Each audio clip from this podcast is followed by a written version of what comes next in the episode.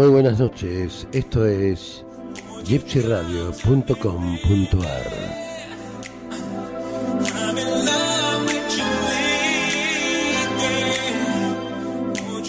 Esto es Cineficción Radio.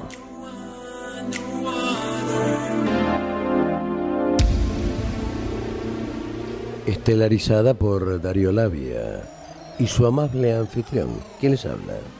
Chucho Fernández.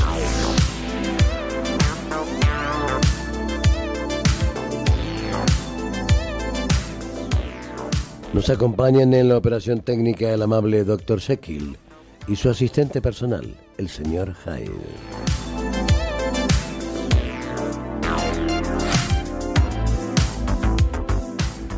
Todos los domingos, entre las 20 y las 22, Cineficción Radio.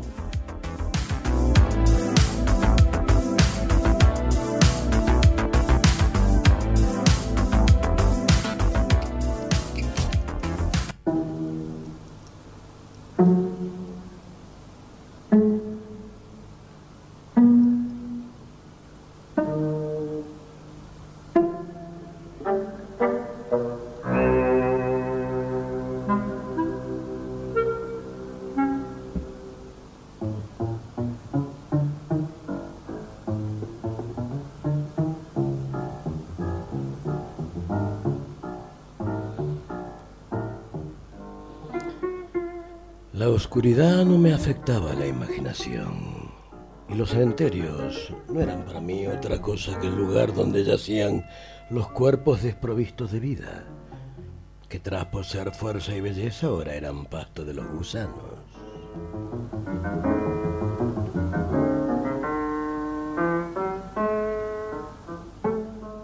Sin embargo, ahora me veía obligado a investigar el curso y el proceso de esta descomposición y a pasar días y noches en osarios y panteones.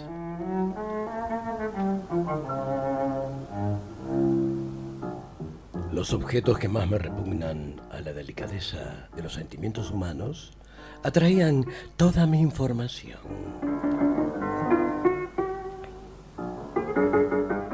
Vi, vi cómo se marchitaba y acababa por perderse la belleza, cómo la corrupción de la muerte reemplazaba la mejilla encendida, cómo los prodigios del ojo y del cerebro eran la herencia del gusano. Me detuve, sí, sí, me detuve a examinar y analizar todas las minucias que componían el origen, demostradas en la transformación de lo vivo en lo muerto y de lo muerto en lo vivo.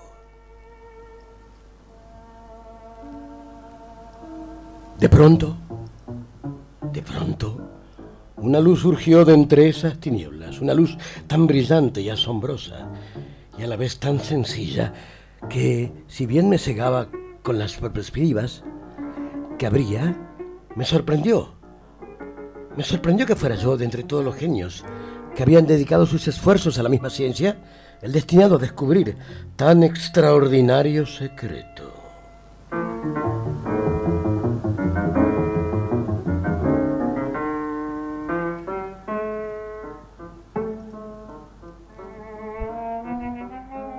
Buenas noches, esto es Cineficción Radio por chipsyradio.com.ar. Buenas noches, Chucho. le, le pifié perspectiva. ¿Cómo, ¿Cómo le va? Che, pongamos una musiquita, pongamos una musiquita porque hoy la verdad fue un día. Metámosle, metámosle uno de esos. Un momento. ¿Qué, Sí. ¿Qué sucedió en el día? No, de no, no puedo contarla así nomás, no.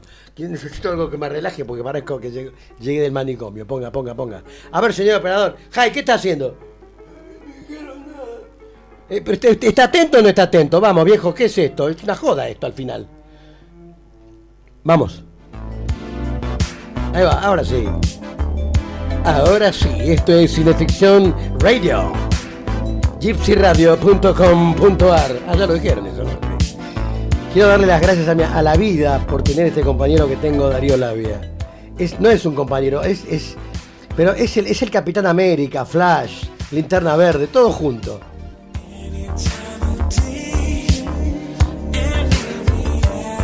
Salir hoy a las 6 de la mañana a filmar por la ciudad era meterse en un submarino atómico en, en los lagos de Palermo.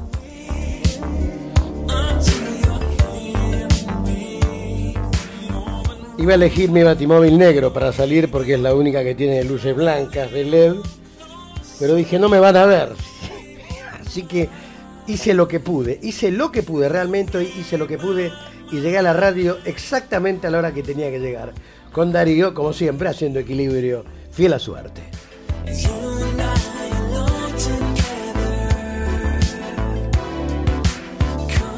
Como habrán visto, esto que, que hacemos, eh, muchas de las cosas que hacemos son en vivo.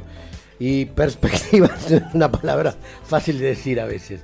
Así que, bueno, perdón por el furcio y gracias por estar allí a todos los que nos escuchan. Hoy, el Día del Padre. Y hoy le dedicamos el programa. En el Día del Padre se lo dedicamos a Sara Karloff, a nuestra amiga Sara A Karloff. Sara, Sara, claro, Sara Carlos. Y se lo vamos a dedicar también a Raúl Moyano, que está con problemas de salud. Esperamos que se mejore al papá de Hernán Moyano, que desde el Pacto Copérnico propala nuestra querida cineficción. Uy, el Radio. querido, el querido, el querido amigo, sí. Ay, no me acuerdo con quién lo cargaba yo, Hernán, que el padre se parece. Ah, bueno, yo me voy a acordar. Eh, que te recuperes pronto, camarada querido, y se va a recuperar Hernán, tranquilo.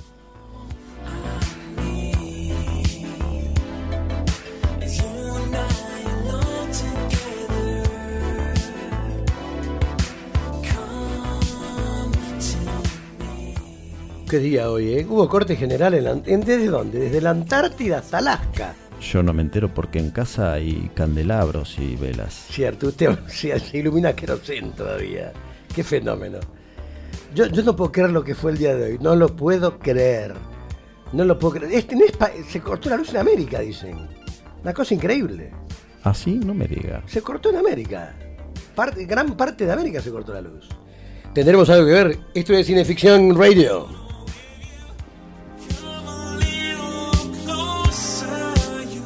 Todos los domingos entre las 20 y las 22 por gypsyradio.com.ar. Voy a saludar en el Día del Padre, bueno, a algunos padres.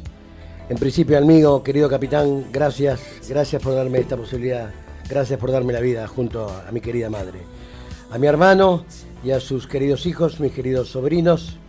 Eh, voy, a, voy a saludar a uno, a uno que, que él no es amigo mío, pero yo soy amigo de él. Voy a saludar a Ninflas. Flinflas, ¿cómo me dijo? A Flinflas. Flinflas. Lo voy a saludar, porque es su primer día del padre y lo merece.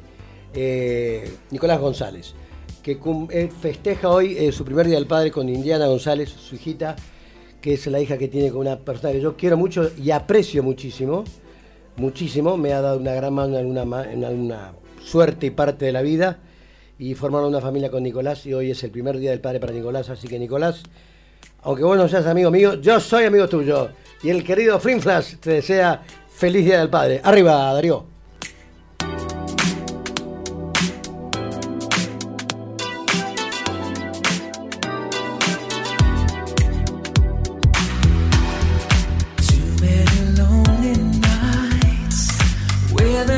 Space the.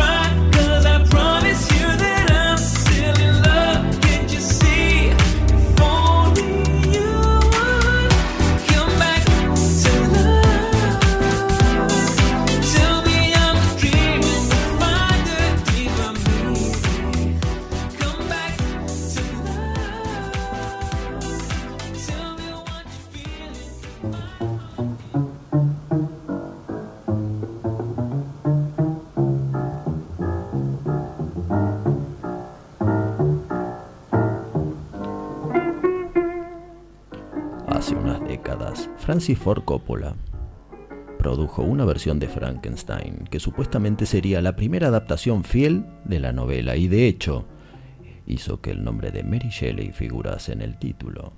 La verdad es que la película terminó cayendo en algunos clichés hollywoodenses y todo girando en torno al ego de Branagh, quien la dirigió reservándose el papel de Víctor. Sin embargo, un hallazgo que tampoco estaba en la novela sería este diálogo entre creador y criatura dentro de una caverna oscura. Tú mataste a mi hermano, ¿no es cierto? Le agarré el cuello con una mano. Luego le levanté del suelo. Le apreté el cuello despacio. Y cuando le mataba veía tu rostro. Tú me diste estas emociones, pero no me dijiste cómo usarlas. Ahora dos personas han muerto por culpa nuestra. ¿Por qué? Hay algo rondando en mi alma que no consigo comprender. ¿Y qué hay de mi alma? Tengo alma. Toda esta última parte la olvidaste.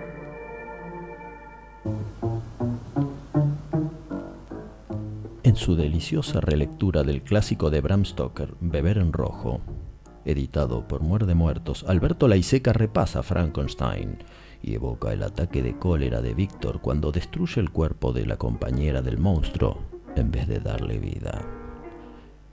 Se pregunta Alberto Laiseca, ¿el monstruo tenía realmente malas intenciones? ¿O la mueca maligna que cree ver el científico es producto de su paranoia? Es curioso que todos los asesinatos del libro, salvo la ejecución de Justin, ocurrieran en lo que cinematográficamente se denomina fuera de campo. Víctor los atribuye al monstruo, el monstruo mismo al parecer se jacta de ellos. Durante gran parte de la trama, lo único, el único que dialoga con él será el científico. De hecho, todo el relato del monstruo está contado al capitán Walton a través del tamiz de Víctor. Recién al final, al expirar el creador, aparecerá el monstruo y tendrá un último diálogo con Walton, el único personaje que interactúa con él y sobrevive para contarlo. Si exceptuamos, claro, a los mencionados por el propio monstruo de Lacey y su familia que desaparecen misteriosamente y por las dudas para que no vuelvan, el monstruo prenderá fuego a la cabaña en la que vivían y si el monstruo hubiera sido un doppelganger de Víctor que cobra corporeidad recién con la muerte de su creador, ¿quién habría asesinado realmente a todos los seres queridos de Víctor? Una de las razones por las cuales Mary Shelley no aportó mayores detalles acerca del método de creación tal vez fuera para evitar que sus lectores desviásemos la atención de los temas que ella consideraba principales Jamás llega a revelar si Víctor usaba las partes humanas que obtenía del cementerio para la confección del monstruo o solamente las necesitaba para experimentar y mejorar sus propios diseños. En este caso, al decir de la Iseca, pudo haberlo fabricado desarrollando proteínas miembro por miembro hasta que formaran un cuerpo al principio sin vida. Pero, ¿por qué el espanto de Víctor surge cuando el monstruo cobra vida y no antes, durante su proceso de creación, sus extremidades eran proporcionadas y escogí las formas más hermosas. Hermoso, gran Dios, decía Víctor en el capítulo sexto de la novela, hasta que cuando el monstruo intenta erguirse y le extiende una mano, su opinión cambia, se horroriza y huye de la habitación, abandonando a su suerte a la criatura recién traída a la vida. ¿Se horrorizó Víctor al percibir su propio reflejo en el monstruo? O el proceso, una especie de partenogénesis alquímica, le hizo ver una cosa antes y otra diferente después. Podemos leer la novela cien veces, nos dice la Iseca, que esto jamás queda claro.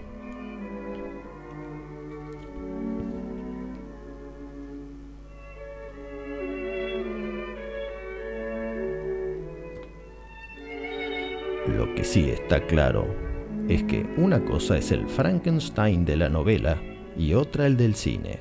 En lo que resta de programa iremos sintonizando uno y otro hasta perdernos en un laboratorio entre matraces de Erlenmeyer, probetas, embudos, mecheros de Bunsen y artilugios de ciencia loca fabricados por Kenneth Strickfaden. Bienvenidos a Cineficción Radio.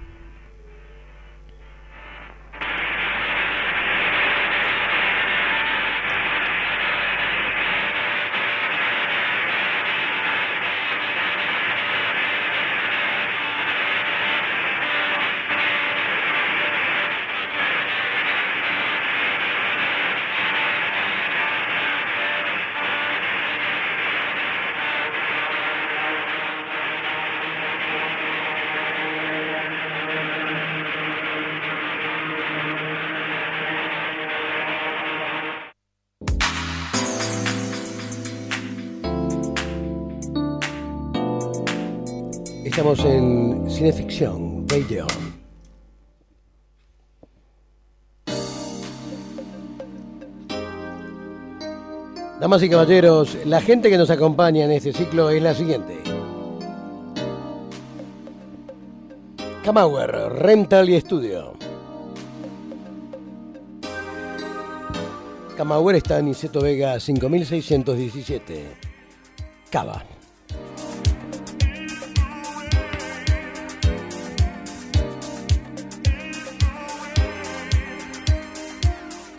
Puedo recordar a mi amigo Richard Wagner. No, no, Robert Wagner no, ese era ladrón sin destino. Este es Richard Wagner, que es un ladrón, pero con destino. Destino de tatuajes. Richard Wagner, yes, Richard Tattoo.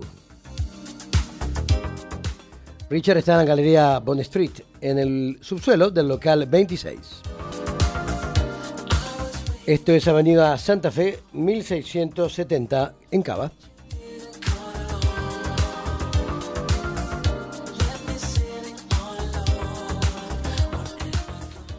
Les lleva y les trae sus equipos de cine y sus artistas Andrea Guerrero.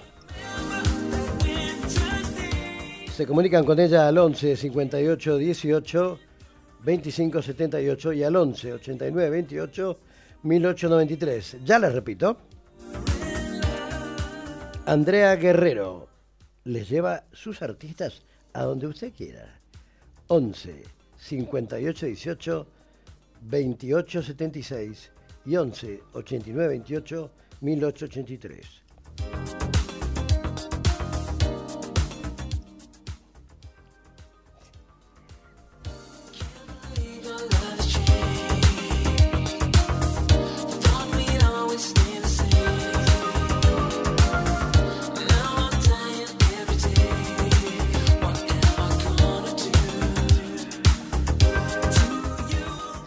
Fotos, Camauer Fotos. ¿Dónde ahí? En, lo de Camauer. Vas a lo de Camauer, Aniceto Vega 5617. Entre Bon, bon, bon Plan. ¿Cómo es? Buen plan. Bon Plan. ¿O no? ¿Qué es Bon Plan? Bon Plan y Fitzroy, Aniceto Vega 5617. Ahí está Javier Camauer. Fotos.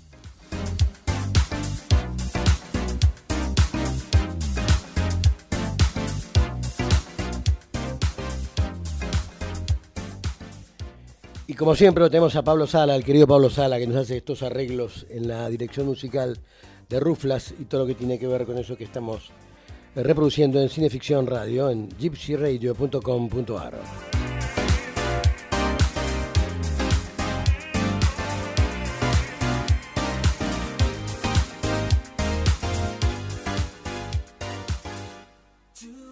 Esto es Cineficción Radio.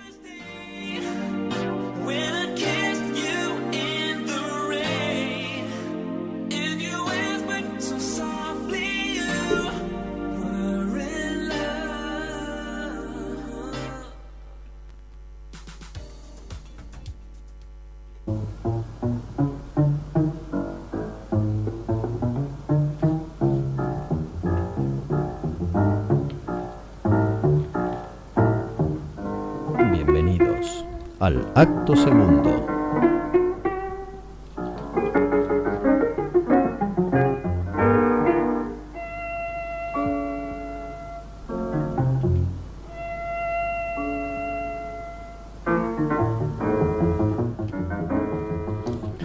Y después de estas recomendaciones tenemos otra recomendación más, pero ahora nos la dirá James Mason, que en la verdadera historia de Frankenstein interpretara al doctor Polidori. Creo que la mayoría de ustedes cuando vieron la primera película de Frankenstein pensaron que era únicamente una creación de Hollywood, cuando en realidad Frankenstein y su criatura fueron inventados por una señorita que era un tanto revolucionaria e intelectual, mejor conocida como la segunda esposa de uno de los más grandes poetas ingleses, Percy Bysshe Shelley, solo reconocido hasta después de su muerte. Les he traído aquí porque quiero mostrarles la tumba de Mary Wollstonecraft Shelley. Creo que disfrutarán más la película si tienen presente eh, que fue una chica de 19 años, de buena familia, quien dio el primer soplo de vida a Frankenstein y su criatura, y les pasmará con sus aterradoras fantasías. Como comenzó todo, en 1816 hubo una brutal erupción en Indonesia. La bóveda celeste se cubrió de ceniza volcánica y el clima sufrió la misma clase de perturbaciones que hoy tiene. Ese año frío y lluvioso se conoció como el año sin verano. Entre junio y noviembre, el poeta Lord Byron alquiló la villa Diodati a orillas del lago Ginebra, invitando a su, a su médico de cabecera, el doctor Polidori, a su colega el poeta Percy Shelley y a las hermanas adolescentes Mary y Claire.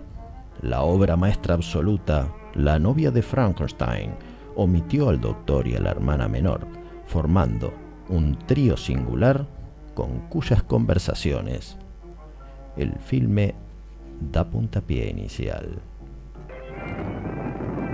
Qué hermosamente romántico. Una cruda y salvaje exhibición de la naturaleza en su peor expresión. Y nosotros tres elegantemente estamos en ella. Quisiera pensar que un airado Jehová apuntaba esos relámpagos directamente a mi cabeza. La indómita cabeza de George Gordon Lord Byron, el gran pecador de Inglaterra pero no debo halagarme hasta ese grado. Posiblemente esos truenos son para el querido Shelley. Un aplauso del cielo para el poeta más grande de Inglaterra. ¿Y qué me dices de mi Mary? Ella es un ángel. ¿Eso creéis vos? Pero ese ángel ha escrito una obra terrorífica y fantástica, Frankenstein, o el moderno Prometeo. Pero por ahora, solo la han leído Lord Byron y Percy Shelley. ¿Quién podría pensar que esa cabecita haya concebido Frankenstein, un monstruo creado por cadáveres robados de sus tumbas? ¿No es extraordinario? No sé por qué decís eso. ¿Qué esperabais? En nuestros días hace falta algo más que una historia de amor. ¿Qué tiene que haya escrito sobre monstruos? Comprendo por qué no publicaron el libro. El público lector quedaría horrorizado. Byron será publicado algún día. Ni bien nacer, su madre había fallecido y a pesar que nadie, ni tampoco ella misma, se cargaría con culpas, el subconsciente de Mary le jugó una curiosa pasada al hacerle soñar con un bebé muerto a orillas del lago. Esta pesadillesca impresión, sumada a las noticias del avance de los experimentos de Galvani que usó electricidad para reanimar extremidades de batracios, hizo que la joven indómita escribiera el relato acerca de un apasionado por las ciencias que crea un ser humano. Pero dejemos que el propio Lord Byron nos resuma el argumento. Comenzar en esa iglesia fue un acierto. Las mujeres sollozando. El primer terrón de tierra cayendo sobre el féretro fue un recurso muy efectivo. Luego Frankenstein y el enano robando el cadáver recién sepultado bajando al ajusticiado de la horca donde se mecía crujiendo al compás del viento. La destreza del barón Frankenstein en la disección de los cadáveres para usar sus órganos en la creación de un monstruo humano. Un monstruo tan horrendo que solo una mente medio loca pudo idear. Luego los muertos. Una pequeñita ahogada. Y después el mismo Frankenstein arrojado desde lo alto del molino por el monstruo que había creado.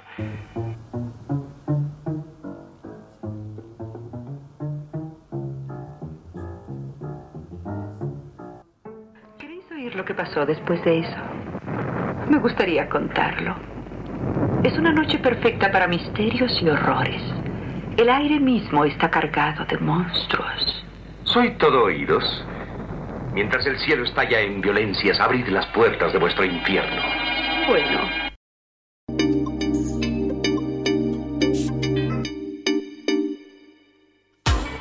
Conectando el polo positivo al negativo, se carga la salida de energía al sistema nervioso, así como si se conecta el negativo al negativo. Conectar el negativo al negativo.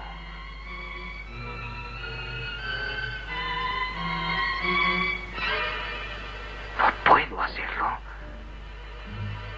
No puedo destruir la creación de Frankenstein. Tengo que devolverle todo su poder.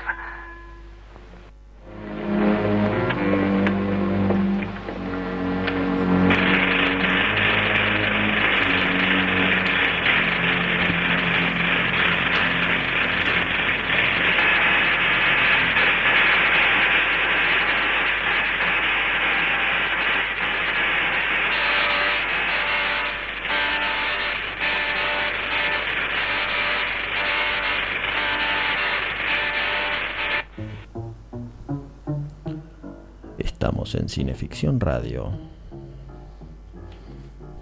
Acto tercero por chipsyradio.com.ar. Una consulta, Chucho.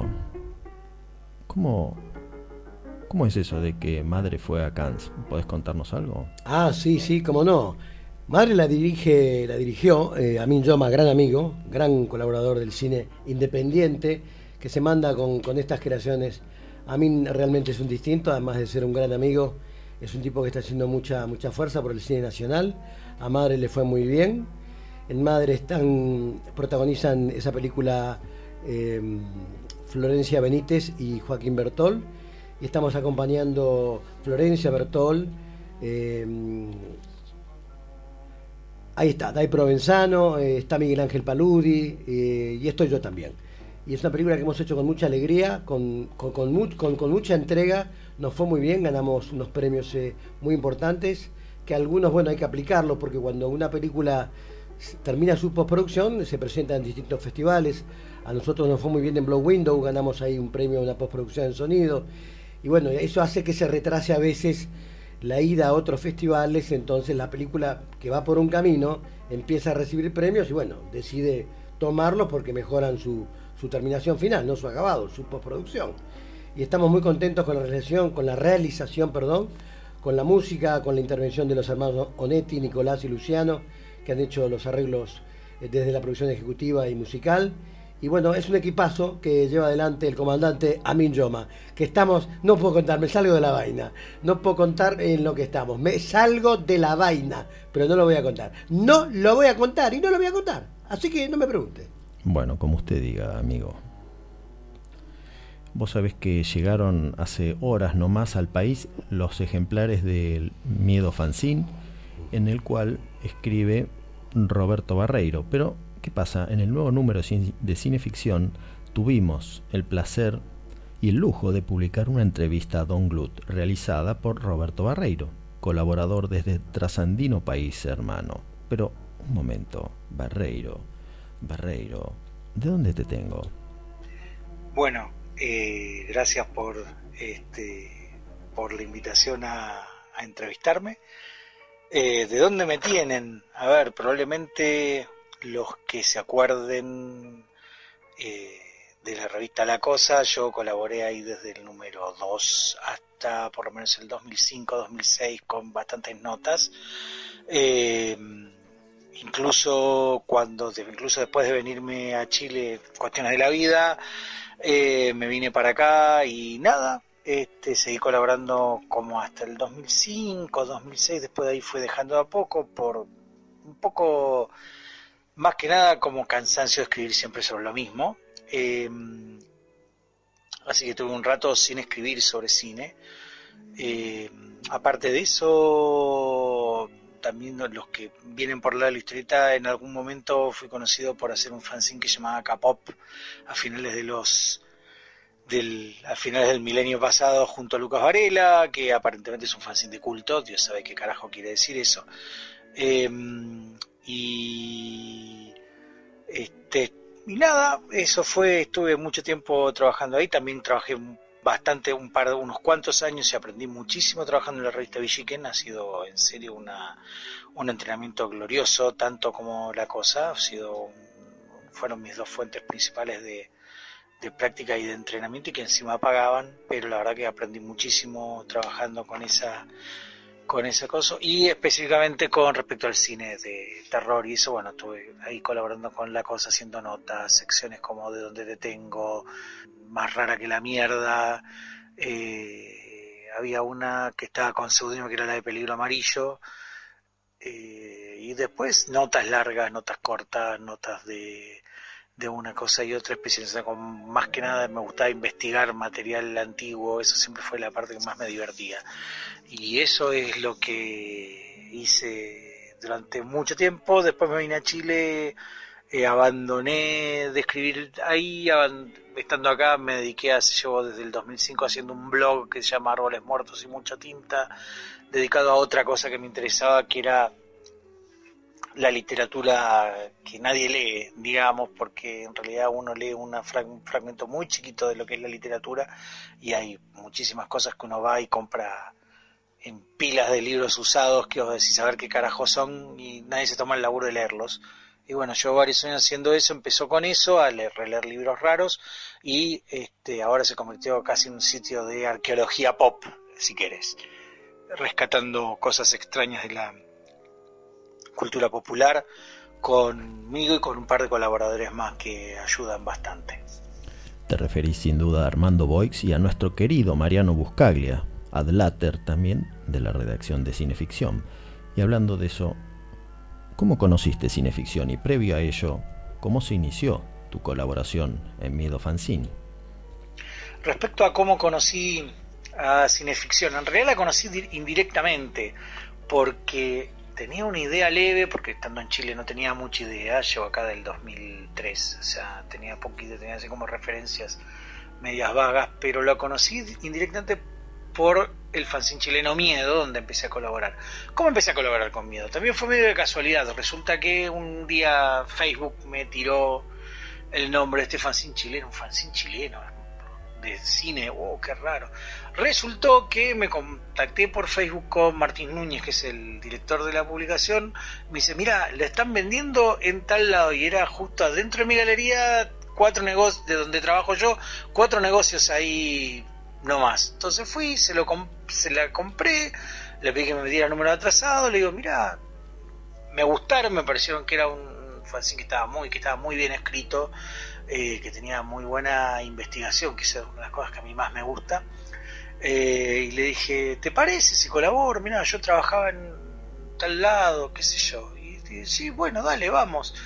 Eh, y estoy ahí publicando de manera regular por desde el número 12, me parece, como 2, 3 años estoy publicando. Es un fanzine muy bueno, se lo recomiendo eh, a los chicos de cine ficción porque sé que llega allá hay como una especie de intercambio cultural y de hecho gracias a ese intercambio cultural conocí cine ficción, le dije a Martín, che, esto está bueno, me, acuerdo de haber comprado un número de che, esto está bueno y me dice, no, si querés te aviso con tu ubico con Darío Labia, qué sé yo, hablé con Darío y acá estoy colaborando con una primera nota y espero que haya más, digamos, la verdad. También nosotros lo esperamos. Esta noche se la dedicamos a Frankenstein. Contanos cómo llegaste a lograr este hito, al menos para nosotros, de entrevistar a una leyenda viviente como el multifacético Don Glut. ¿Cómo ubiqué a Don Glut? Eh, es súper... No sé si es tan raro en realidad. Si uno sabe usar Facebook, aparte de para trolear gente y enojarse por cuestiones políticas que no van a cambiar nada. Eh, Facebook es una herramienta buenísima para ubicar un montón de gente. A mí la verdad que eh, me ha servido para conocer gente por Facebook que en mi vida hubiera imaginado que, iba a conocer, no sé. Lo tenía agregado porque conocía que era un tipo si uno se entera bien la carrera de Don Glut es súper interesante porque está metió mano en todos lados. Escribió novelas de literatura popular de terror, eh, escribió mm, de historieta, escribió, hizo películas, de hecho ahora tiene una película que se llama, que es la que, de la que se habla en la, eh, que se habla en la, en el reportaje, Tales of Frankenstein, que está basada en una, unas historias que él escribió antes. Eh, y bueno, se dio la posibilidad de, de, de cosas porque por otro lado salió de entrar a escribir en el fanzine español 2000 Maníacos, que era como otra figurita difícil que uno tenía. Eh, me contacto por medio de amigos que uno conoce por Facebook con Manuel Valencia, el director de la 2000 Maníacos, y dice, mira, estoy haciendo, vamos a hacer un especial de Frankenstein, porque por el aniversario y eso.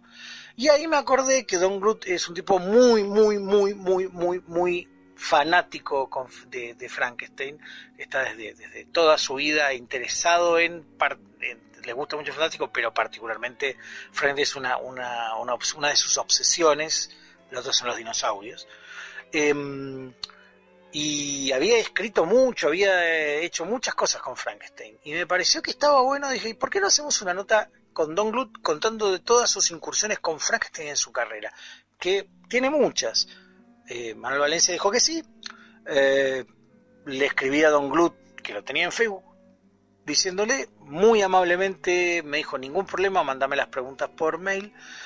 Me había comprometido a escribir algo para la cineficción, entré en la 2000 Maníacos, eh, estaba acá en La Miedo. Me pareció que era una buena idea decir, bueno, tengo la misma nota y van a ser tres públicos diferentes dije, bueno, ofrezcámosle a los tres medios la misma entrevista, que aparte me parece que le servía también a Don Glut para hacerse conocer en diferentes lados, porque Don Glut no es una persona tan conocida, no tiene un renombre tan lado, y si uno en realidad lo busca, es un personaje de culto bien interesante. Espero que en la nota, en la entrevista se note eso. Me pareció que era un tipo que da para sacarle jugo, pero el tipo sabe mucho, sabe mucho, le encanta Frankenstein, sabe que es un personaje que a él le interesa mucho. Eh, no sé, me pareció que salió una nota, una entrevista bastante piola. Por cierto, como la 2000 Maníacos se atrasó, los primeros que vieron la entrevista de Don Glut han sido la gente de cineficción. Y, la y en Miedo va a salir también próximamente. Claro. Junto a los otros apóstoles de la palabra, en el blog Árboles Muertos y Mucha Tinta, llevas a cabo una tarea didáctica y evangelizadora, reseñando publicaciones estrictamente independientes y recopilando valioso material de blogs y WordPress impostergables. ¿Qué planes tenés en lo sucesivo siempre y cuando se puedan revelar?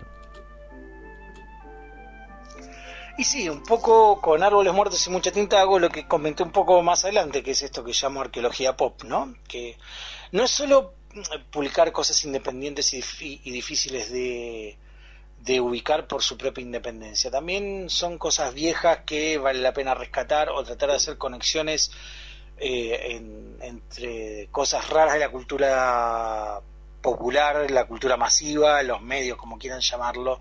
Eh, y uno va descubriendo al leer libros que nadie lee y empezar a investigar, uno va encontrando cruces de cosas que uno no se esperaba o, encontrarse hallazgos que nadie sabía que estaban, no sé, encontrarme por ejemplo que había una novela de T. Spider que había sido publicada en los años 30 en Argentina en la revista Tiperari que nadie sabía que existía porque lo único todo el mundo creía que lo único que había salido de T. Spider en Argentina era lo que había sacado de Editorial Thor en los 40 y esto años antes había salido por lo menos una novela de de The Spider publicada en esta revista, que nadie tenía idea, yo de casualidad, eh, fue un hallazgo de hecho de mi mujer, porque le pareció una tapa linda, eh, y pongo a leerlo y digo, ¿qué es Spider? Y resultó que, ¿cómo se llama? Con ese contacto, un, un tipo que en ese momento manejaba como la, la la página web de. ¿Se acuerdan, no? Esas páginas web, esas cosas viejas donde, cuando no había Facebook. Perfectamente. El tipo que se encargaba de la página web más importante sobre The Spider me escribe diciendo, che, ¿en serio conseguiste esto?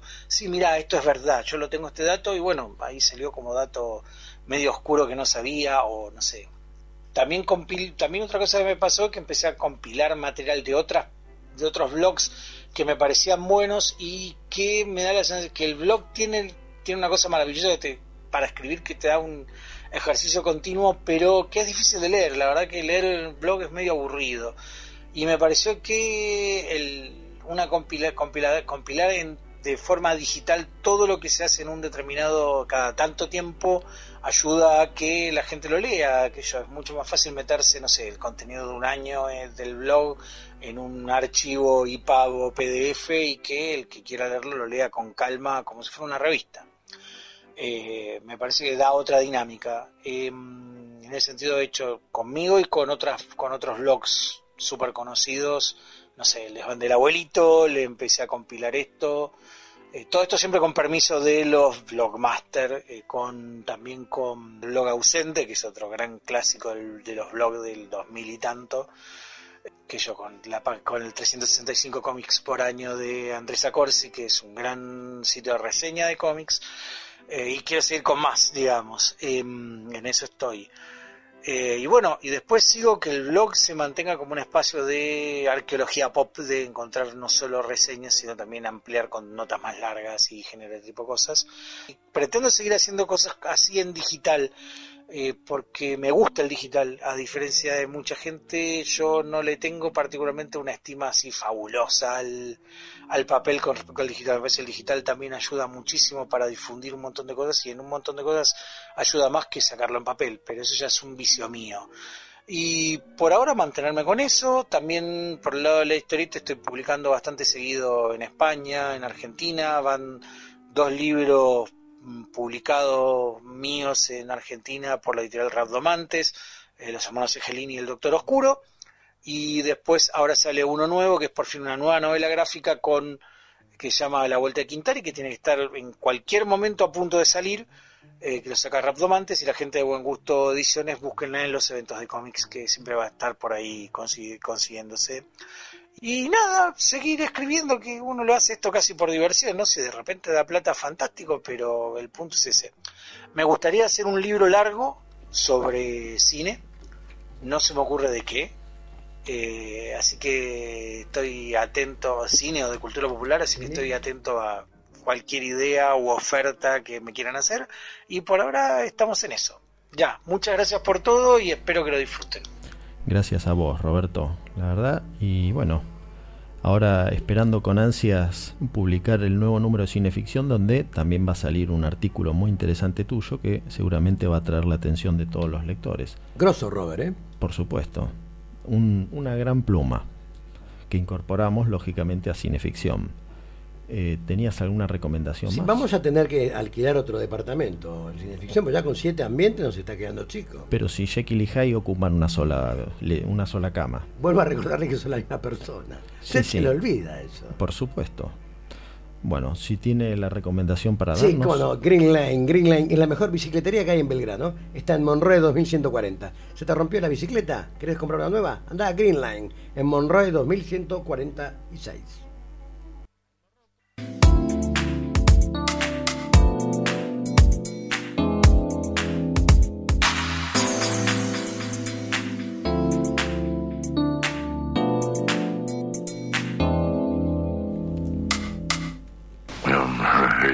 ¿Estás eh, formando un hombre igual a mí? No, una mujer, una amiga para ti. Amiga, mujer, sí, yo quiero una amiga igual a mí. Creo que vas a serme muy útil. Agregarás un poco de fuerza a mis argumentos si fuera necesario. ¿Sabes quién es Henry Frankenstein? ¿Y quién eres tú? Sí, yo sé quién soy. Me formó con muertos. Amo a los muertos y odio a los vivos. Eres más listo de lo que yo creía. Esto es Cineficción Radio, acto cuarto, por gypsyradio.com.ar. Y tenemos saludos para Diego Galván, de Córdoba, que nos está escuchando. Saludos para él. Y también para nuestro querido Pablo Canadé, que desde... parece que está tras los pantanos de Basaria o en alguna localidad de muy al norte y también nos está escuchando mientras Sigue en su tablero con el desplegable de Vincent Price al querido Pablo Canadé. Gran abrazo. Le mandamos también un saludo a Miguel Collado en San Andrés, que también está trabajando seguramente con sus cuchillas. Otro abrazo para él. ¿Y tenés algún saludo? Ah, yo para mi amigo, para el Morroco. Ah. Bueno, gran abrazo, camarada querido.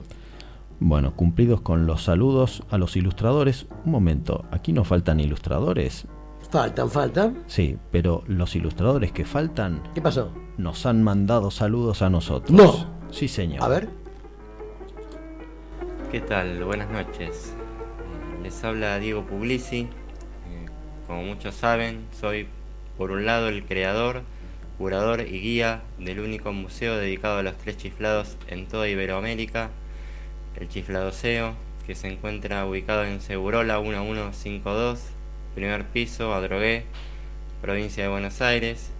Y por otro, soy uno de los ilustradores de la revista Cineficción, en la que en este momento me encuentro abocado a ilustrar un reportaje al actor Udo Kier y que va a ser una de varias ilustraciones presentes en el número 10 de Cineficción, el número aniversario. Así que les mando un cariñoso abrazo al querido Darío Labia, al camarada Chucho Fernández, que juntos están haciendo Cineficción Radio por Gypsy Radio. Un cariñoso abrazo extensivo, por supuesto, a los oyentes también. Bueno, Bye bye. Muchas gracias, Diego. Tenemos otro saludo más, ¿sabías, Chucho? No, ¿de quién? De nuestra querida amiga. ¿Querés escucharlo? ¿De Buster? Sí, señor. Arriba. Hola, queridos amigos de Cineficción.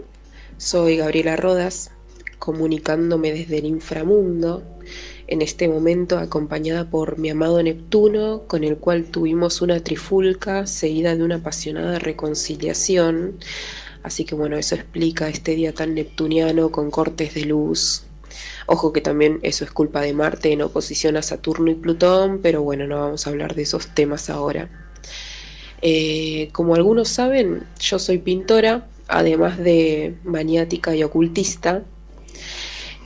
Así que les cuento que en este momento me encuentro trabajando en la portada del próximo número de cineficción, que esta vez corresponde al abominable Dr. Fives, interpretado por nuestro queridísimo Vincent Price. Eh, mucho no tengo para decir con respecto a esta imagen, más que creo yo que hay una clara influencia de mi admirado Basil Gogos.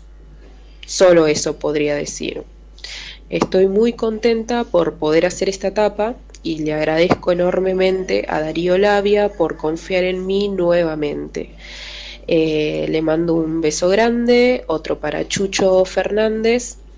Y bueno, los invito a ustedes, si quieren ver mis trabajos, pueden visitar mi página en Facebook que se llama Rack Sanglantes, así como suena, o en Instagram, Keaton Buster.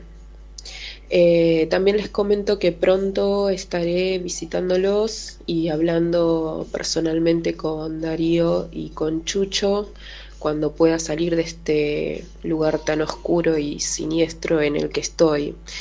Les mando un beso grande y nos estamos escuchando pronto.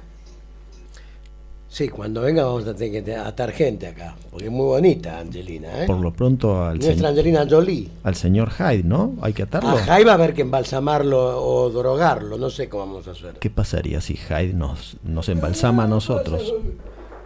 ¿Qué pasaría si Hyde nos agarra a nosotros? Y nosotros estamos medio listos. Bueno, gracias Gabriela. Y Beso grande, Gaby. te esperamos pronto.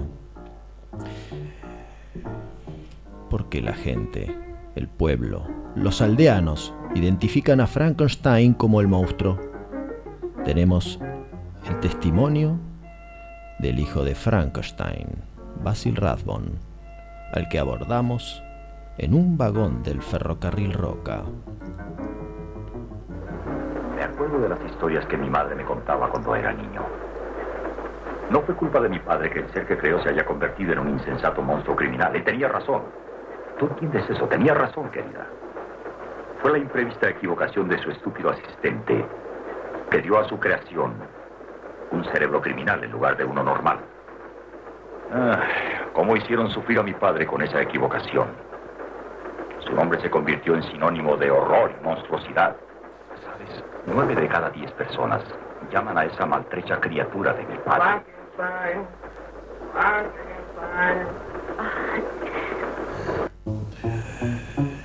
Hablado varios ya. Polidori, Lord Byron, Mary Shelley, Frankenstein y su hijo. Pero aún falta el testimonio del propio monstruo de Frankenstein.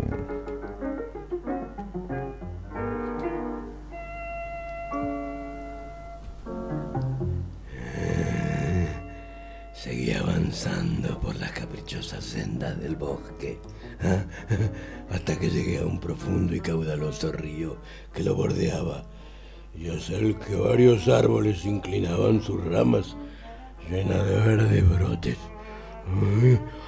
Aquí me detuve, dudando sobre el camino que debía seguir, cuando el murmullo de una voz me impulsó a ocultarme a la sombra de un ciprés. Apenas había tenido tiempo de esconderme cuando apareció una niñita corriendo hacia donde yo estaba, como si jugara a escaparse de alguien. Seguía corriendo por el escarpado margen del río cuando repentinamente se resbaló y cayó al agua. Abandoné precipitadamente mi escondrijo y tras una ardua lucha contra la corriente conseguí sacarla y arrastrarla a la orilla. Se encontraba sin sentido. Yo intentaba por todos los medios hacerla volver en sí cuando me interrumpió la llegada de un campesino que debía ser la persona de la que, en broma, huía la niña. Al verme se lanzó sobre mí y arrancándome a la pequeña de los brazos se encaminó con rapidez hacia la parte más espesa del bosque, sin saber por qué lo seguí velozmente pero cuando el hombre vio que me acercaba, me apuntó con una escopeta que llevaba y disparó. Caí al suelo mientras él, con renovada celeridad, se adentró en el bosque. Esta era, pues, la recompensa a mi bondad.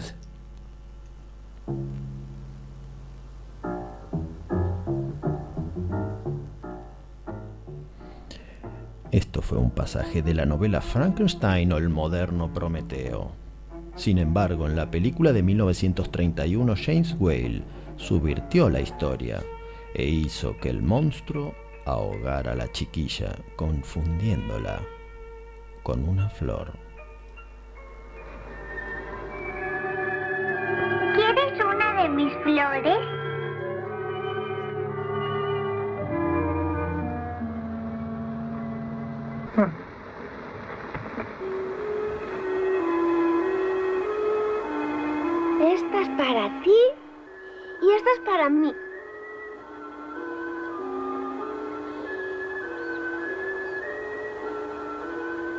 Hacer un barco. ¿Ves cómo la mía flota?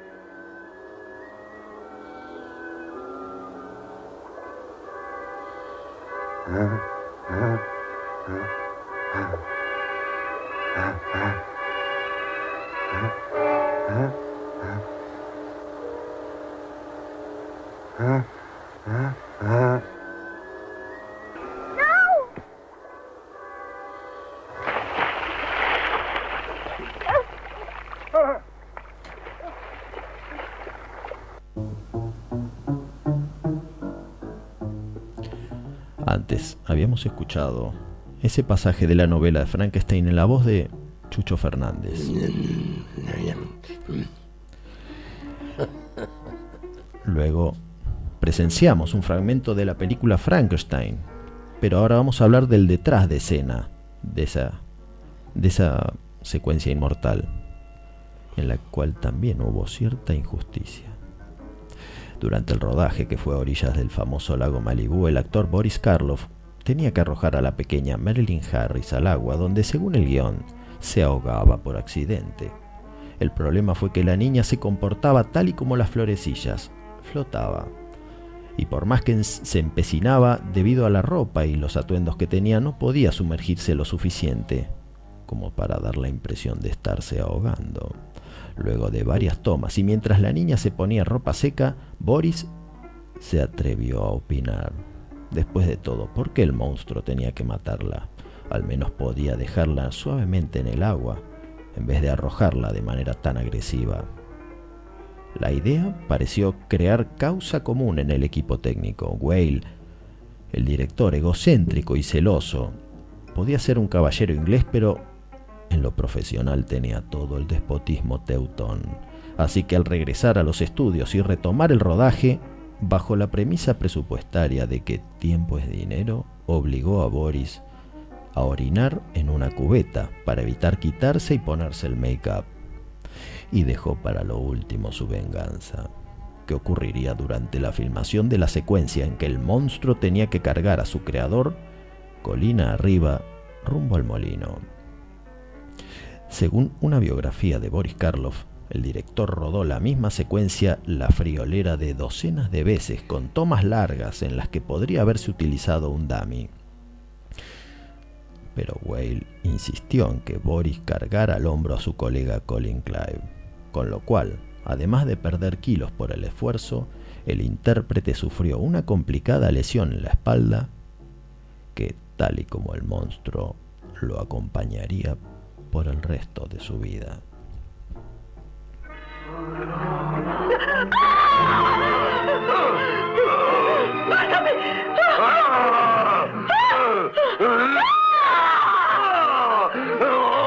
¡Es por allá, vamos! ¡Ahí está! ¡Dispara!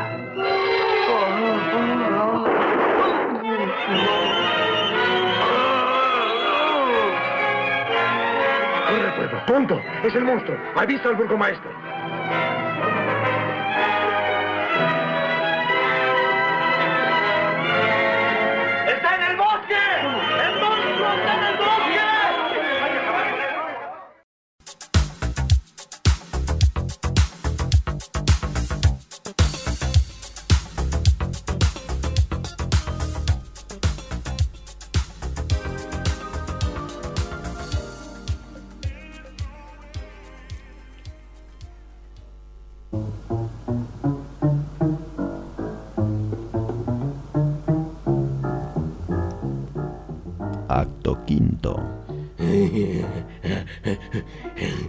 gypsyradio.com.ar Esto es Cineficción Radio.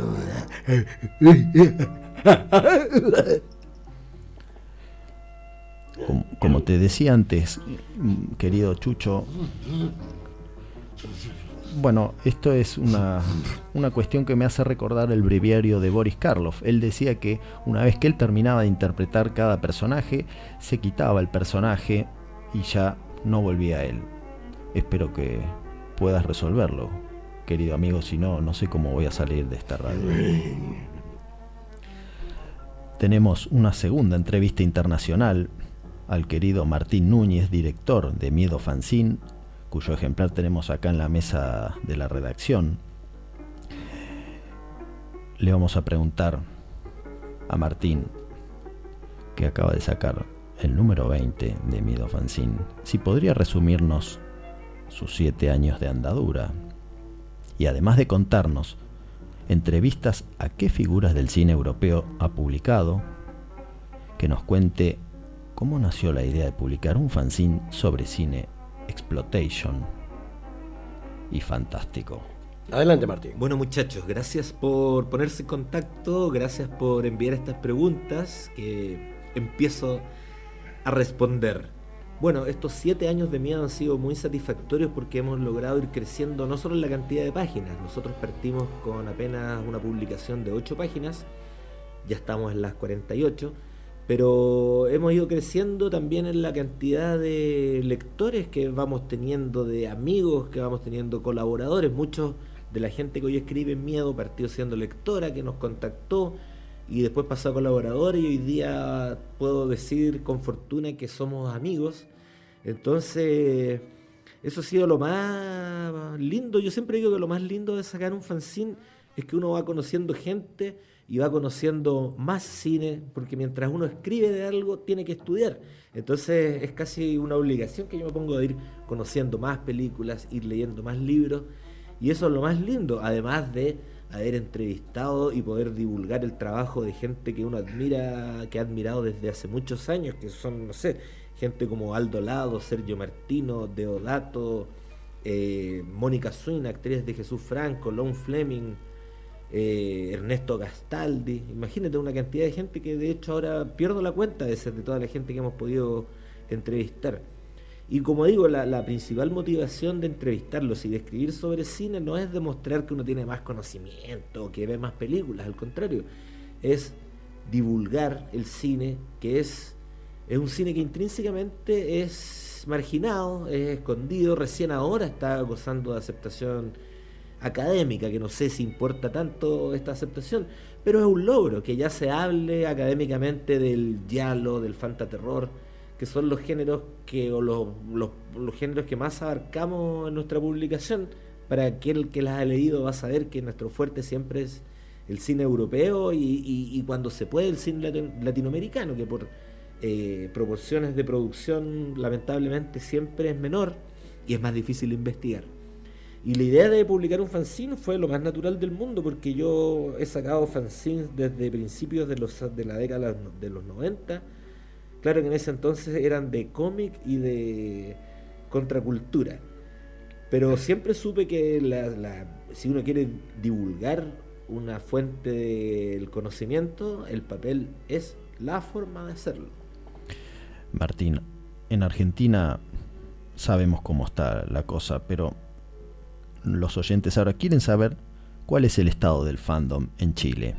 ¿Qué dificultades has tenido que afrontar para haber llegado al número 20 de Miedo Fanzine. Con respecto al estado del fandom en Chile es bien difícil de diagnosticar porque en Chile generalmente, sobre todo estas cosas que son un poco más subterráneas, tienden a fragmentarse, casi como que fueran facciones políticas. Entonces eso mismo ha influido en miedo, porque si nosotros llevamos 20 números, es porque tenemos un grupo de lectores y sabemos que es muy acotado. Sabemos que si fuera más grande el círculo de lectores, nuestro panorama como miedo sería muy distinto. Pero nosotros tratamos de apoyar a las otras instancias que se van armando, a las pocas que nos contactan y nos piden ayuda para divulgación y promoción, pero por lo general es bastante fragmentada la cosa acá. Las cosas que logran tener éxito, por supuesto, son las cosas más comerciales, por así decirlo, que están eh, metidas a, fondo en el cine del siglo XXI. Entonces hay miedo siempre queda un poco marginado, porque lo nuestro es el nicho dentro del nicho, ¿no? lo raro dentro de lo raro. Pero y, siempre, y no jactándonos de que sea raro per se, sino que queremos que lo raro llegue a más gente. Entonces con esa motivación la verdad es que el tema de la fragmentación entre los seguidores del cine de terror no nos ha afectado porque la misión está ahí y está clara. Y, si podemos llegar a ellos, cosa que hemos hecho, hemos ido a algunas ferias donde hay otro tipo de público y que igualmente se interesan por la publicación. Entonces si una persona que está rayada con la última película de Rob Zombie, por ejemplo, por decir algo, descubre que hay un italiano que estaba haciendo películas atmosféricas, terroríficas en los años 70 y lo empieza a ver, ese ya es nuestro mayor logro. Y no para imponer el uno sobre el otro, sino para que todos nos complementemos. Claro está. Retrocine es una publicación hermana de Miedo, que ya lleva varios números. Contanos, ¿cuál es su premisa y qué nos depara el actual número que hemos visto trae a nuestra inmortal Isabel Sarli en la portada. Bueno, retrocine en el paso natural lo veo yo que estábamos haciendo con miedo, porque miedo a partir del número 12, 13, por ahí, empieza, empezamos a darnos cuenta de que teníamos que tener el material gráfico propio, autóctono. No solo lo que escaneamos de los libros, porque en miedo siempre hemos tratado de usar pocas imágenes descargadas de internet pero y no había nada más local que los avisos de prensa que se publicaban en los diarios chilenos. Entonces también me di cuenta que hay muy poca información oficial sobre los registros de los estrenos de las películas que se dieron en Chile. Es así como en la única entidad encargada de albergar ese material no tiene archivos al respecto. Entonces me acerqué a esta institución, muy odiada porque era la que prohibía películas hasta, hasta el año 1990, en que me dieron permiso para acceder a sus archivos y logré recopilar lo más que pude, que eh, resultó de una forma bastante satisfactoria. Yo creo que tengo el 90% de los títulos que se estrenaron en Chile entre los años 40 y el año 90. Porque no hay información ni de la fecha de estreno, ni de la calificación que obtuvieron, ni menos de quién los distribuía. Entonces fui uniendo estas piezas que se fueron complementando con la gráfica. Entonces me di cuenta que la gráfica chilena, ya que Chile tiene muy poca historia para el cine de género, era nuestra contribución al, al cine. Es todas estas gráficas que se rellenaban de repente a mano, y que tienen unas letras manuscritas cambiando la fecha, imagino que a última hora. Entonces ese era un material tan valioso que había que eh, eh, reunirlo en una sola publicación. Y así es que nace Retrocine, que es una revista evidentemente gráfica y que en su último número está dedicado, tras nuestro número anterior, que es el número 4, que fue dedicado a Edwin Fenech y que ha sido nuestro gran fracaso comercial, el único. Ahora eh, aposté por Isabel Sarli porque me di cuenta que Isabel Sarli debe ser probablemente, o es, la actriz que más ha prohibido en Chile. Se prohibieron alrededor de 10 de sus títulos. Entonces nosotros en, Retrocine, en el último número que espero que tengan en sus manos pronto, eh, reproducimos también, aparte de las publicidades, reproducimos las actas de censura que prohibían la circulación de sus películas en el territorio chileno. Obviamente que fueron censuradas Fuego, Carne y Fiebre. Entonces e Isabel Sarli ha sido una de mis favoritas de toda la vida. Entonces era rendirle un homenaje en un momento que ahora, por favor, espero que se recupere pronto de su salud. Así que, por Isabel, todo. Sí, nosotros también esperamos lo mismo, querido amigo. La última pregunta. ¿Qué tienes en carpeta para editar o publicar próximamente?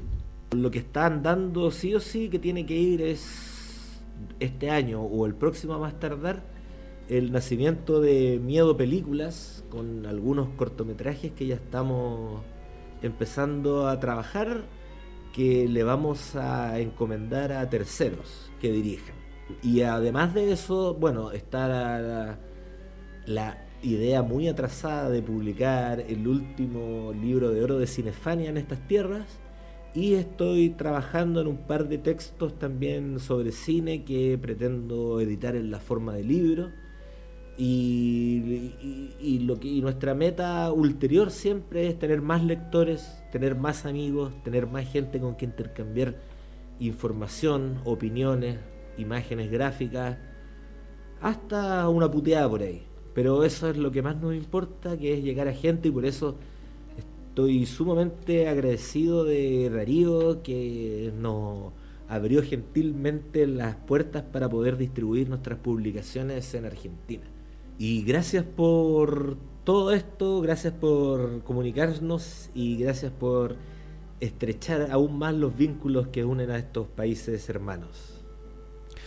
Bueno, gracias a vos Martín por, por tu tiempo y el agradecimiento también es mutuo porque allá las, los ejemplares de cineficción, tanto en Santiago como en Valparaíso, se venden como pan caliente y es ahora justo recordar y agradecer al que hizo al emisario, que fue factotum de que este intercambio cultural sea posible, que es Daniel Lanark, docente de UADE.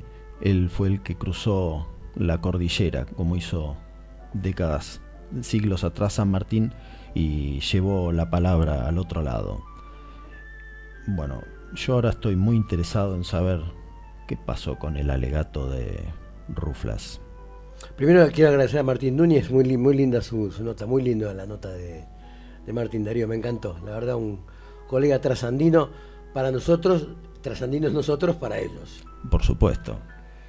¿Qué pasó con Ruflas? Ruflas, ya voy a contar algún día la historia de Ruflas. Ruflas tiene que ver con, con, con un rollo que, mm, que me cargaba mi abuela cuando, cuando yo era niño. Esos personajes eran cuentos que me contaban a mí. Y, y, bueno, mi abuela hacía algunas cosas con la voz, que yo también hago, y todos los personajes que se escuchan en Ruflas los hago yo, obviamente, no los hace más nadie. Y hoy, bueno, sacamos un Frankenstein de la galera, eh, porque Darío es así, me dice, acepta Frankenstein. Como si fuera una pavada hacer a Frankenstein. Así que bueno, espero que me pida hacer a Lord Brett Sinclair porque ese no me va a salir seguro. O a Danny Wilde. A Danny Wilde sí me sale, ese me va a salir. ¿Qué pasa con Ruflas? Eh, ¿Logra volver a su estado? ¿Quién, ¿Qué hace ese búho que aparece? ¿Es el patriarca de los pájaros? Ahora viene un segundo capítulo que espero les guste. Eh, estas cosas las hacemos con el amigo Pablo Salas. Eh, así que es un trabajo muy grande que hacemos, que nos gusta mucho hacer. Y la, historia de Ruflas es la historia de un sitio que está embrujado. Todos están embrujados, no solo él. Y hay dos brujas muy poderosas que antagonizan. Y bueno, una le quita los embrujos a, los, a las brujerías de la otra. Y así. Pero es algo muy divertido, me contaba mi abuela cuando yo era muy niño. Cuando me des el visto bueno, vamos y así compartimos con los oyentes. A ver que si les gustó esto, vamos, adelante.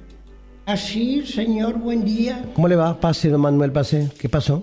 Está ahí afuera el, el testigo del, bueno, del, del caso este Ribón. Ah, hágalo pasar, sí, sí, sí. El señor se, debe ser el, el sacerdote. A ver, ¿cómo se llamaba? Vamos a mirar. Marcial, Marcial Gómez Deiros. Ah, hágalo sí, pasar. ¿cómo no? Con, eh, buen día, siéntese por ahí, por favor. Gracias. Buenos días. Usted es el señor Marcial Gómez Deiros, ¿verdad? Así es, el mismo que usted aquí ve. Yo lo que veo es un pájaro apoyado en el respaldo de la silla del, del declarante. Pues es lo que hay. Usted mandó llamar, aquí me tiene. Bueno, di, bueno eh, disculpe mi desconcierto, pero no, no, no, no le puedo tomar declaración a un, eh, a un pájaro. Le informo que en principio no soy un pájaro, sino un ave, un, un búho animal. ¿eh? Y en el segundo, le informo que por aquí las cosas las va a encontrar un tanto extrañas siempre. Y que es un sitio en donde todo lo que veo por ahí es apariencia inquietante, padece, padece de un hechizo. Y yo, claro, bueno, no soy la excepción, por eso hablo. O alguna vez fui un hombre, ¿eh? Alguna vez fui un hombre como usted, aunque bastante mucho más alto. ¿eh? ¿O dónde ha visto usted un pájaro que hable? Bueno, los loros... Que como los loros. Con todo respeto, señor mío, esos payasos repiten, no hablan ni conversan. ¿Nosotros estamos conversando o qué? Conversa con un loro y luego me cuenta cómo le fue la charla. Tiene usted razón, sí. Perdón, discúlpeme. Bien, vayamos al punto entonces. A ver, usted es testigo del caso Ribón. Ese extraño suceso en donde se asegura hay una dama que ha sido hechizada y convertida en un animal de temer, que merodea estas tierras heladas. Una cosa medio fantasiosa, discúlpeme, ¿no? Pero, pero, ¿Es correcta esa información?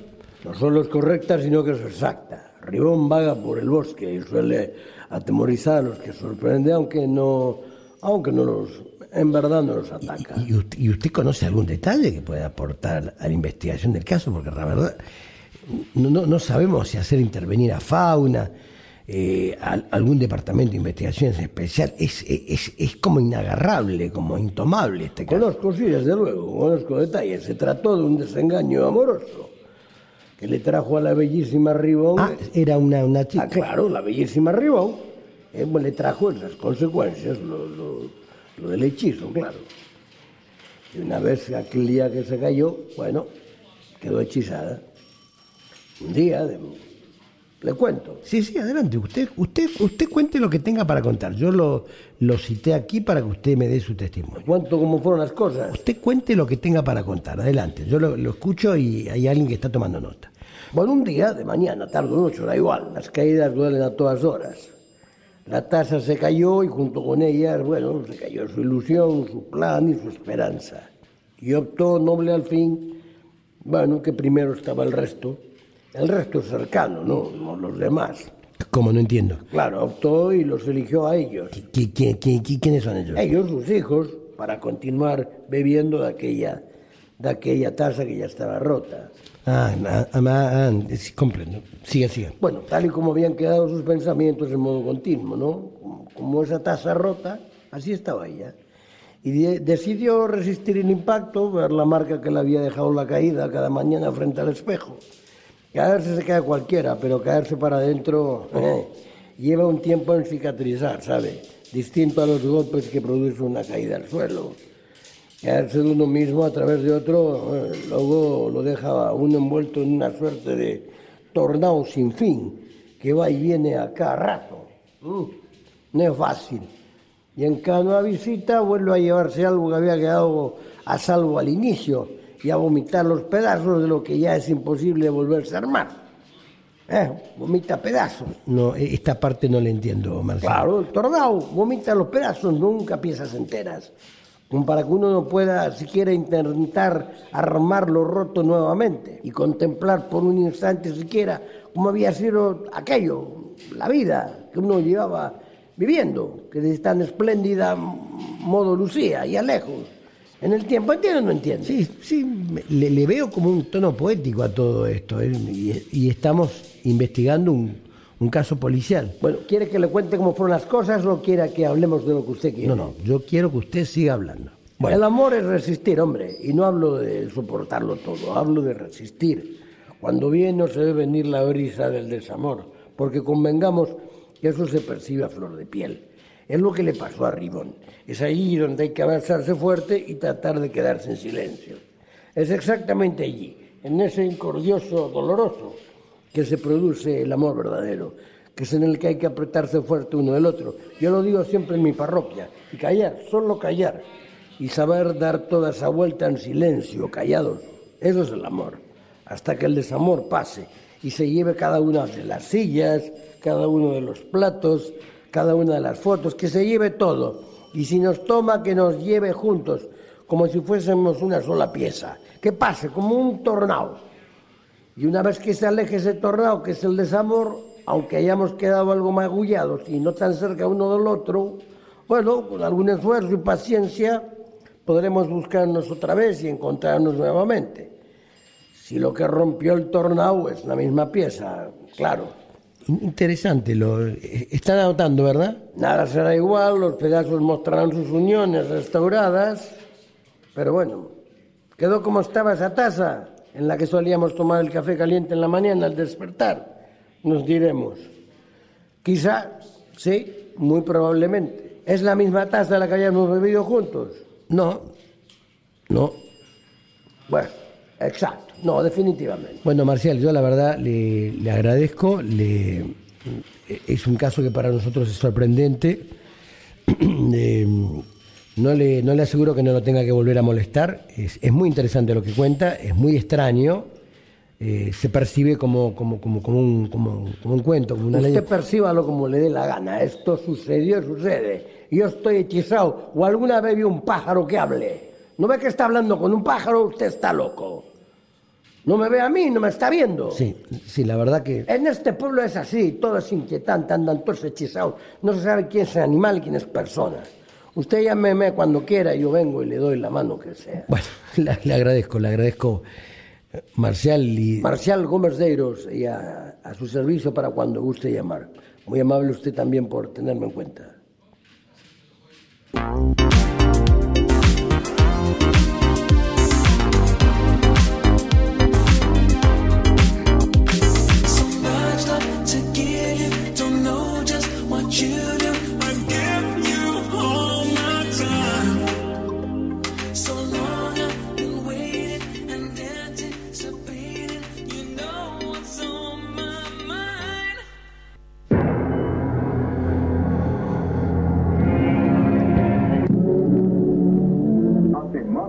En una aldea de las montañas de Suiza, vivió un hombre cuyos extraños experimentos con cadáveres se convirtieron en una leyenda.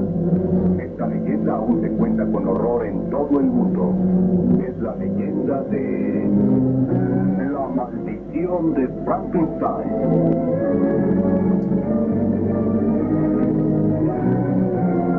Protagonista Peter Cushing.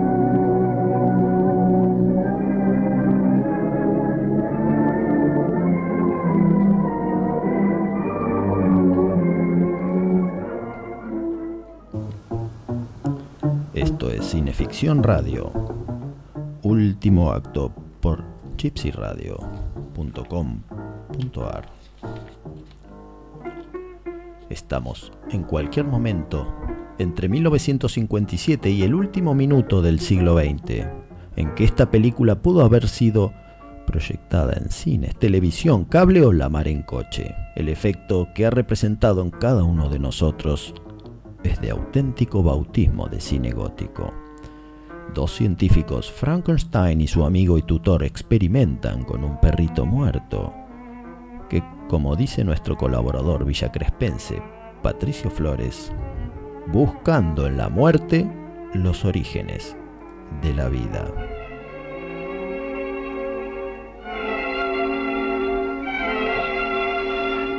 Está vivo.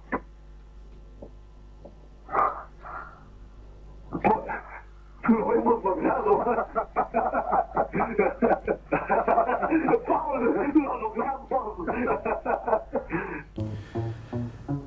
Pero Frankenstein tiene otros planes mucho más ambiciosos. Quien puede devolver la vida está a un solo paso de crearla. Lo que hemos logrado es insignificante comparado con lo que falta. Acabamos de empezar, de abrir la puerta. Este es el momento de atravesar esa puerta. De averiguar lo que hay tras ella. Pero no lo entiendes, Paul. Hemos descubierto la fuente de la vida misma y la hemos usado para revivir a una criatura muerta. Esto es un tremendo descubrimiento, pero no deseo compartirlo aún. Debemos pasar a la siguiente etapa. Reanimamos una vida que se había extinguido. No es suficiente devolver la vida a los muertos. Debemos crearla desde el principio. Fabricar una criatura. Fabricarla de la nada. ¿Cómo dices? ¿De qué rayos estás hablando? Olvida el todo. Debemos tomar las partes, miembros, órganos. Y después fabricar. ¿Fabricar qué? Lo más complejo que conoce el hombre. El hombre mismo. Debemos crear un ser humano. Físicamente perfecto. Las manos de un artista. El cerebro maduro de un genio. Podemos hacerlo. Al fin confecciona un- su hombre artificial, pero le sale muy feo. ¿Tendrá que ver su aspecto con el cerebro que posee o hay algo de teoría lombrosiana detrás de todo esto? Admito que no es un espécimen muy atractivo por el momento, pero no olvides que las facciones se construyen con lo que está detrás de ellas. En el cerebro. Si la mente es benévola, las facciones asumen un aspecto benévolo. Si la mente es malvada, la expresión es malévola. Para él, utilizaré el cerebro de un genio y cuando comience a funcionar dentro del cráneo, las facciones proyectarán su sabiduría y entendimiento. Después de mucho trabajo, pruebas y más trabajo, el monstruo cobra finalmente vida.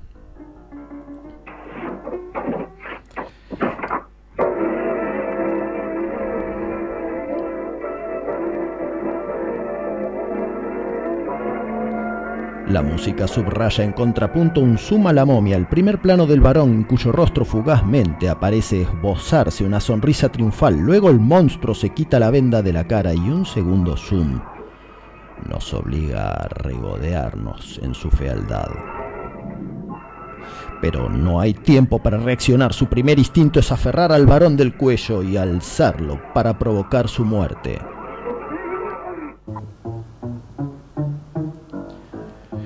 Luego de la intervención de su asistente, cada uno lo ve a su propia manera. Esta cosa debe ser destruida antes de que vuelva en sí. ¿Me oyes, Víctor? ¿Qué, pues, qué decías? Que debes destruirlo inmediatamente. Paul, no lo entiendes. Lo he logrado. Sí, lo has logrado y casi logras perder la vida. Diez segundos más y... Es mi creación. Sí, Un criminal lunático. Trató de matar. Ese cerebro se dañó cuando me atacaste. Es culpa tuya. Es tu culpa que no sea lo que yo quise que fuera. Repararé el cerebro. Mi obra es lo que cuenta. He creado un ser viviente. Prometiste destruirlo, Víctor. Cuando haya terminado mi investigación. Pero no te das cuenta de que lo que has creado es un monstruo. ¿Eso qué importa? Repararé el cerebro mañana. Será sencillo. Está bien, Víctor. Adiós. Pero este monstruo ha venido para quedarse. Las décadas han transcurrido y ese Frankenstein de la Hammer en colores pastel sangriento, rústico, pero a la vez fascinante, proliferó en una saga que se eslabonaría no a través del monstruo como la de Universal, sino a través de su creador, el barón Frankenstein, un personaje con mucho aportado por el propio Peter Cushing, al que seguirían incontables nuevas versiones, adaptaciones, pastiches y tributos, hasta llegar a uno de los albergues nocturnos que tiene el gobierno de la ciudad de Buenos Aires, en el que la abnegada Vanessa Ives le ofrece un plato de sopa al monstruo de Frankenstein en Penny Dreadful. ¿Quiere un poco de sopa? Señora, ¿Quiere un poco de sopa? Sí, señora, gracias. ¿Puedo sentarme con usted? Sí, señora. No puedo asegurar su calidad. Está bien. Mi nombre es Vanessa Ives y soy señorita. Señorita Ives. Mi nombre es John Clare. Señor Clare.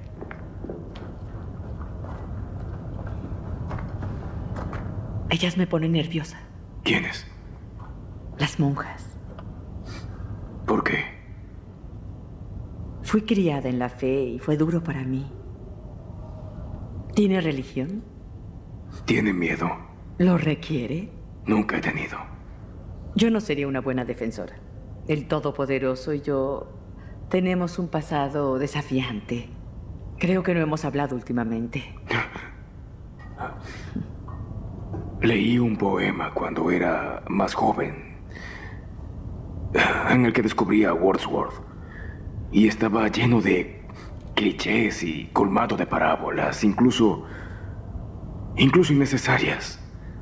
El señor Wordsworth querría responder a eso.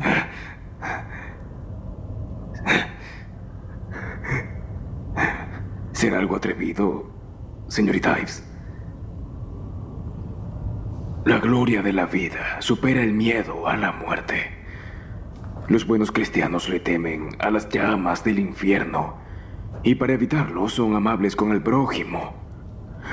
Pero los paganos no tienen ese temor. Así que pueden ser ellos mismos. Buenos o malos, como la naturaleza lo dicta. No le tememos a Dios. Así que somos responsables de nosotros mismos. Es una profunda responsabilidad. ¿Y por qué hace esto aquí? ¿Por qué... ¿Por qué nos ayuda? Vine por razones egoístas. ¿De verdad no cree en el cielo? Creo en este mundo. Y en las criaturas que lo habitan. Eso siempre ha sido suficiente para mí. Ve a su alrededor. Misterios secretos en cada esquina. Pero, ¿no siente exaltación por una vida más allá de esta? Ver un mundo en un grano de arena y el cielo en una flor silvestre. Abarcar el infinito en la palma de tu mano y la eternidad en una hora. Con todo respeto a Blake, no veo ninguna flor silvestre aquí. Solo dolor y sufrimiento. Entonces debe ver más de cerca. Y para despedirnos, después de este pasaje reflexivo, lo haremos con uno explosivo. Gracias por estar del otro lado del éter y los esperamos la semana próxima.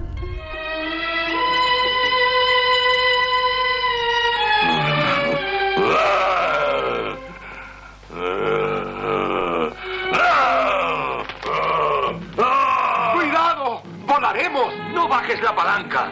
¡Volaríamos en mil pedazos! ¡Henry! ¡Henry!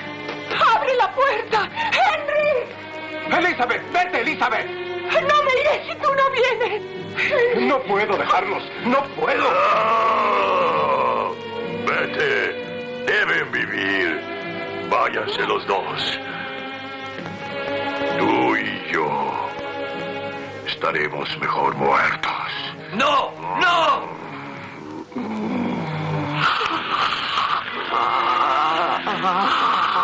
啊。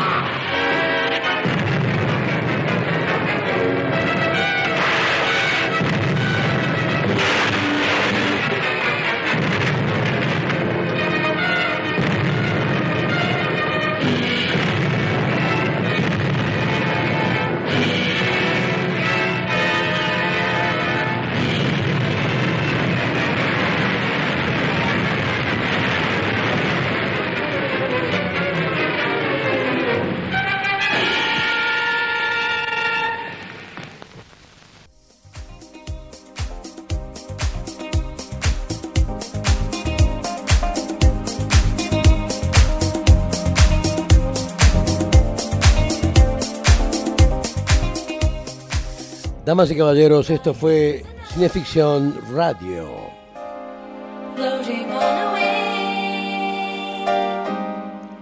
Todos los domingos entre las 20 y las 22 horas por gypsyradio.com.ar.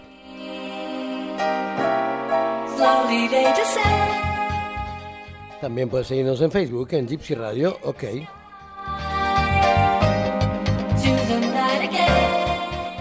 Y en Revista Cineficción.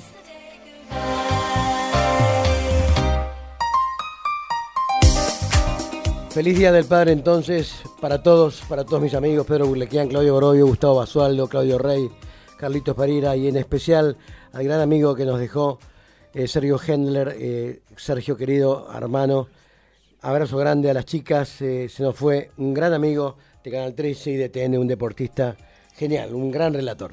Gracias Sergio por tu amistad.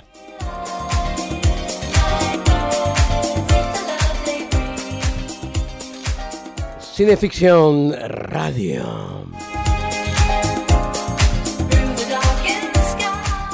Todos los domingos entre las 20 y 22 horas por Gypsy Radio. Hasta la próxima, camarada Darío Labia. Camarada Darío Labia. Saludamos en Houston, Texas a Juan Carlos Moyano.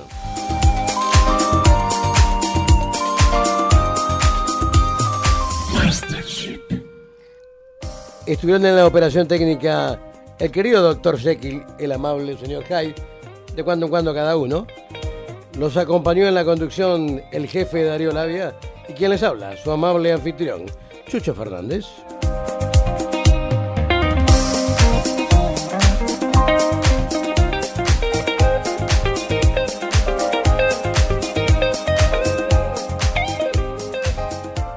Esto fue Cineficción Radio.